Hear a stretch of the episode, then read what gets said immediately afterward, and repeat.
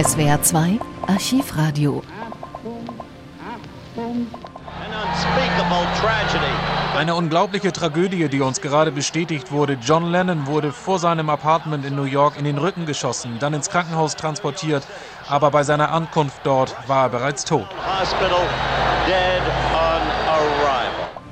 Es ist der Abend des 8. Dezember 1980. John Lennon, weltbekannt als Sänger und Gitarrist der erfolgreichsten Band der Musikgeschichte, der Beatles, wird vor seinem Haus ermordet. USA-Korrespondent Hans-Joachim Kruse schildert die Ereignisse.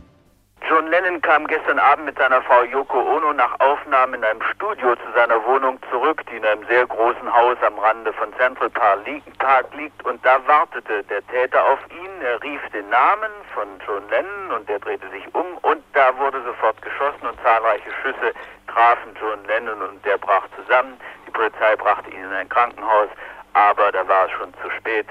Äh, kurz vor Mitternacht wurde offiziell der Tod von John Lennon bekannt gegeben. Es, die Ärzte konnten ihn nicht mehr retten.